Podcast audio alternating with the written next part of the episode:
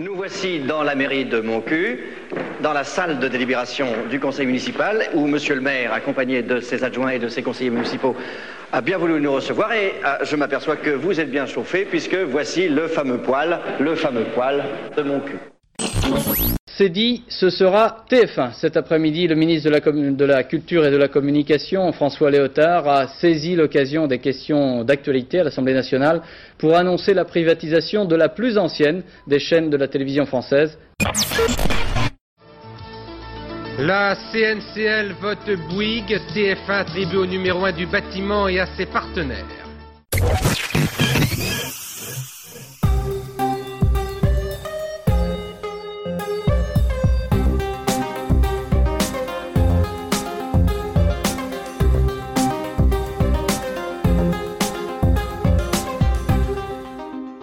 Salut, c'est Thomas, bienvenue dans Media Story, le podcast qui raconte les médias.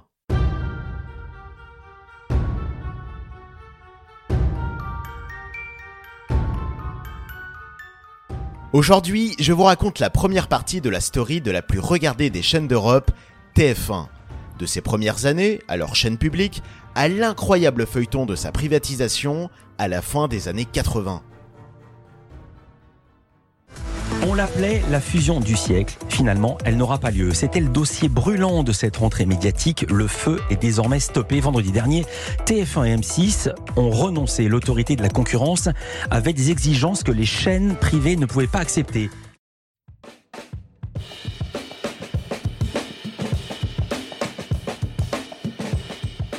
Entre mai 2021 et septembre 2022, ce fut l'événement qui a agité la planète média la fusion TF1-M6.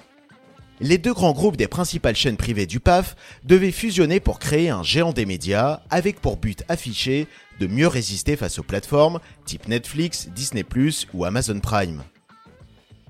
Mais les conditions exigées par l'autorité de la concurrence eurent raison de cet accord. Les groupes TF1 et M6 décidèrent d'abandonner leur projet de fusion. Une fusion sur laquelle TF1 misait beaucoup et qui aurait pu être le deuxième grand bouleversement de son histoire, après celui de sa privatisation. Justement, pourquoi la Une a été privatisée Et à quoi ressemblait-elle quand elle était publique? Réponse tout de suite.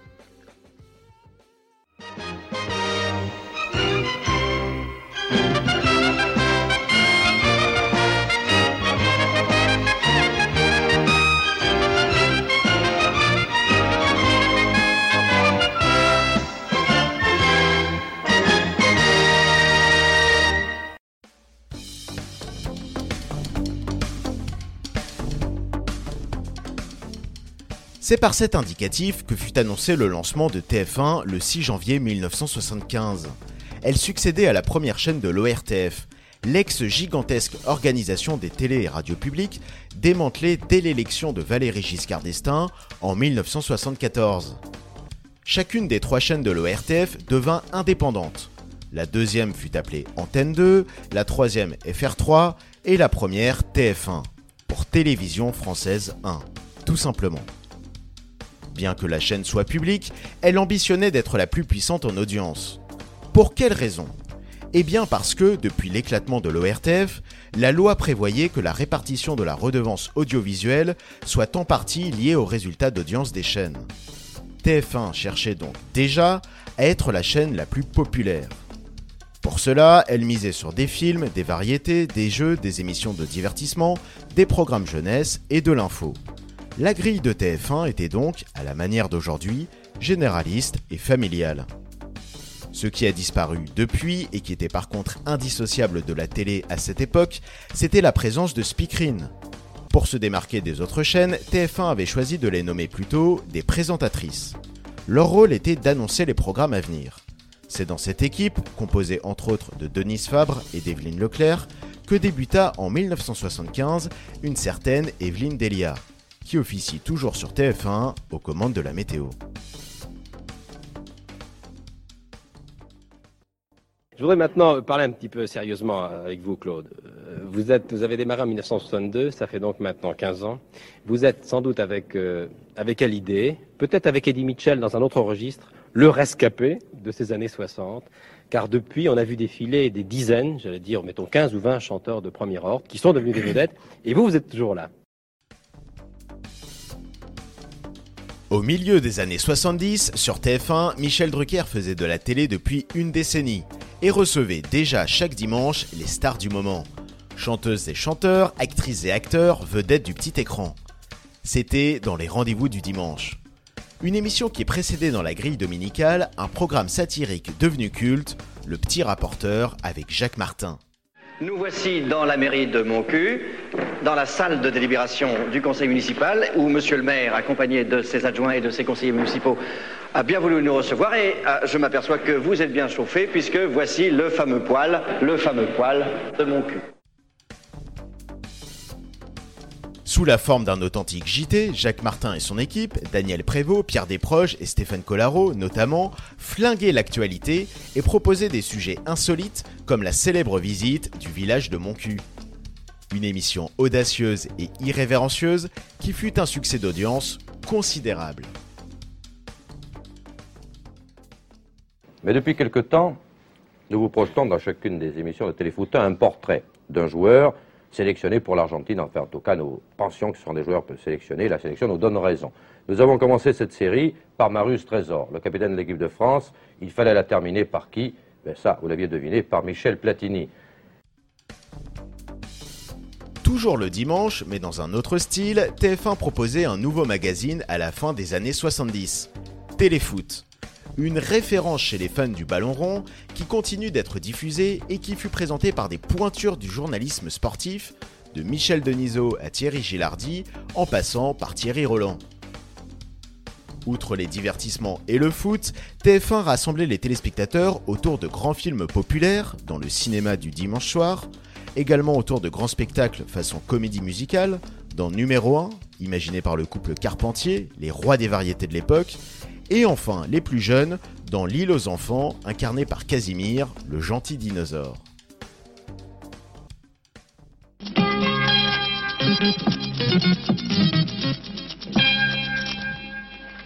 Dès hier 13h, je vous laissais entendre qu'au cours de son intervention télévisée, Valérie Giscard d'Estaing oublierait pour une fois les gadgets du style bûche dans la cheminée ou chien courant dans le parc de l'Élysée.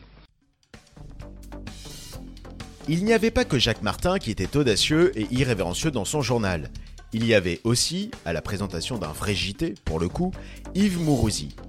À la tête du journal de 13 heures, il apportait un vrai vent de fraîcheur dans la manière de le présenter.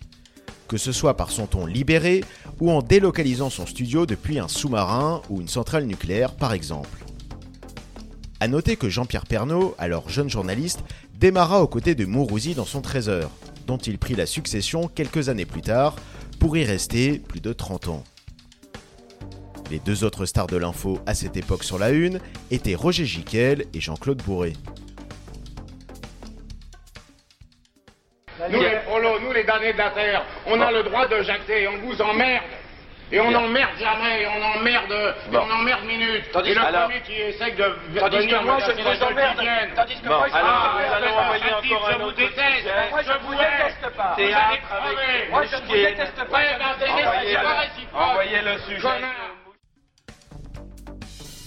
Le samedi soir sur TF1, c'était ambiance cacophonie assurée. Recitons le contexte. Nous étions en 1981. François Mitterrand venait d'être élu et la gauche au pouvoir imposa un nouveau président à TF1. Ce dernier décida de donner un virage plus culturel au programme de la Une. C'est dans ce cadre que vit le jour Droit de réponse. Présenté par le journaliste Michel Pollack, inventeur de la célèbre émission critique de France Inter Le Masque et la Plume, l'émission était un grand forum où les invités, souvent nombreux, venaient confronter leur point de vue. Dans une atmosphère de café, clope au bec et verre d'alcool à disposition, les intervenants s'engueulaient souvent et en venaient aux mains parfois. Il faut dire que Pollack réunissait toutes les opinions, des anarchistes à l'extrême droite. Droit de réponse a inventé un genre qui fait toujours recette à la télé, les talk shows polémiques. Si l'émission de Pollack fonctionnait en audience, ce n'était pas le cas de tous les nouveaux programmes de TF1. La une, version culture augmentée, ne fit pas long feu.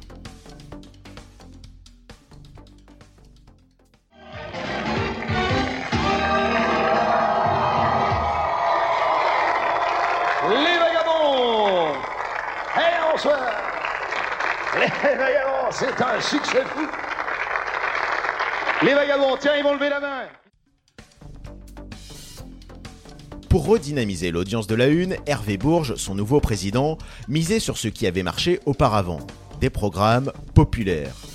Pour les incarner, il fit appel à des maîtres du genre. Stéphane Collaro, qui allait jusqu'à proposer des striptease aux heures de grandes écoutes, Patrick Sabatier, qui couvrait de cadeaux les téléspectateurs, et Patrick Sébastien, qui offrait imitations et parodies potaches. On était loin du virage culturel de la précédente grille. Le résultat fut sans appel. Fin 1985, TF1 avait gagné 4 millions de téléspectateurs par rapport à l'année précédente.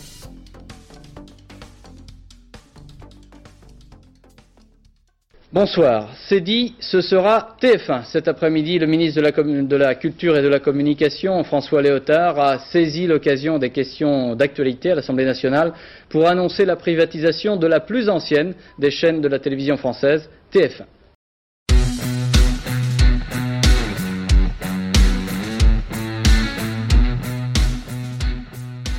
La guerre politique gauche-droite a beaucoup bousculé le paysage audiovisuel. La victoire de la droite aux législatives de mars 1986 amena Jacques Chirac, le leader de l'opposition, à siéger à Matignon. Ce fut la première cohabitation. Porteur d'une politique libérale, Chirac décida dans ses premières mesures d'opérer un vaste plan de privatisation d'entreprises publiques. Du côté des chaînes de télé, il fut décidé que ce serait TF1. TF1 qui allait rejoindre alors les récentes chaînes privées lancées au milieu des années 80. Canal+, La 5 et TV6. Mais au juste, pourquoi le choix avait été porté sur la 1 plutôt que sur la 2 ou sur la 3 Officiellement, l'objectif du gouvernement était de favoriser le secteur privé de la création audiovisuelle. Et TF1 étant la chaîne la plus puissante en audience, elle était la plus à même à s'en sortir face à la concurrence. Officieusement, TF1 était plus marqué à gauche, et donc cela arrangeait la droite de la vendre à un investisseur privé. Cette annonce de la privatisation avait lancé une véritable bataille pour détenir la première chaîne de France. Ils étaient nombreux à se montrer intéressés. Berlusconi, déjà propriétaire de la 5, les groupes de presse R100 possédant le Figaro et Hachette, détenteur d'Europe 1, et un groupe étonnant car hors du secteur des médias, le groupe Bouygues, un des leaders du BTP. Le favori était le groupe Hachette, sous la houlette de l'industriel Jean-Luc Lagardère, proche du pouvoir en place. Bouygues ne comptait pas se laisser faire pour autant, et pour cela, il avait misé sur une équipe en béton armé.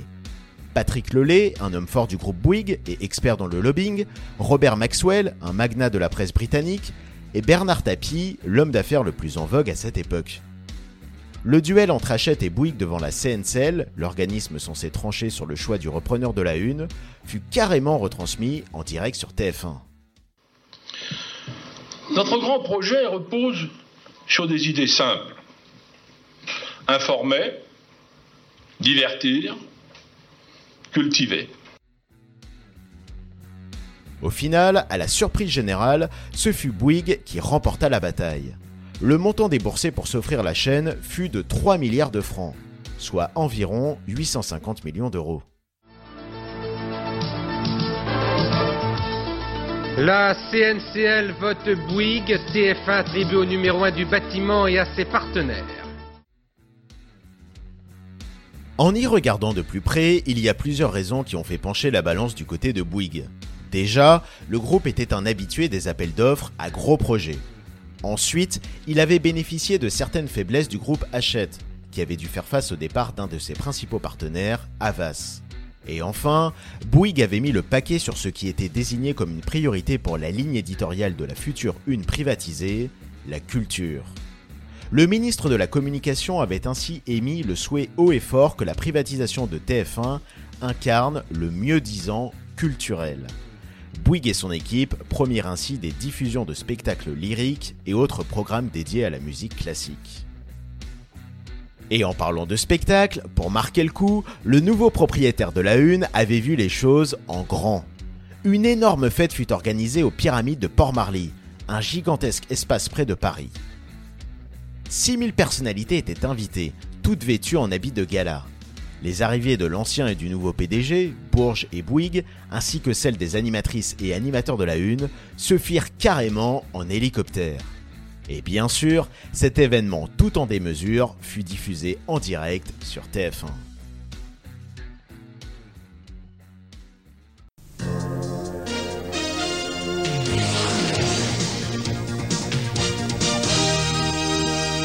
Pour la première fois, une chaîne de télévision va pouvoir offrir à ses téléspectateurs la somme de 100 millions de centimes. Vous avez bien écouté.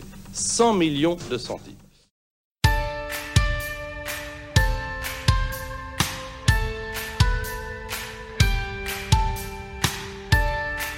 Après la fête, la gueule de bois.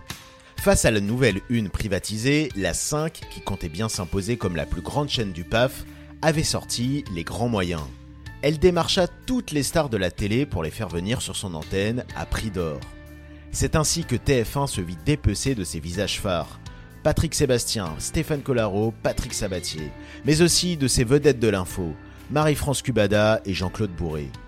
Un coup dur pour Bouygues qui décida de former un tandem fort à la tête de TF1 chargé de lui rendre son hégémonie. Il nomma Patrick Lelay, qui avait parfaitement défendu le dossier Bouygues au moment de la privatisation et qui était connu pour sa rigueur. Pour le seconder, il fit appel au journaliste Étienne Moujotte. Un choix étonnant quand on sait que le même Étienne Moujotte faisait partie de l'équipe Hachette.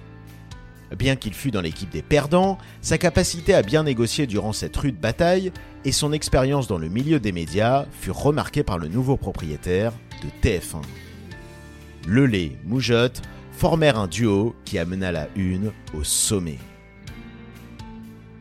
Quelle était la recette de leur succès? Je vous en parlerai dans le prochain épisode, la deuxième partie de la story de TF1. Il y sera notamment question de l'âge d'or de la une dans les années 90, marqué par des émissions à fortes audiences, et de la nouvelle ère de la chaîne au début des années 2000.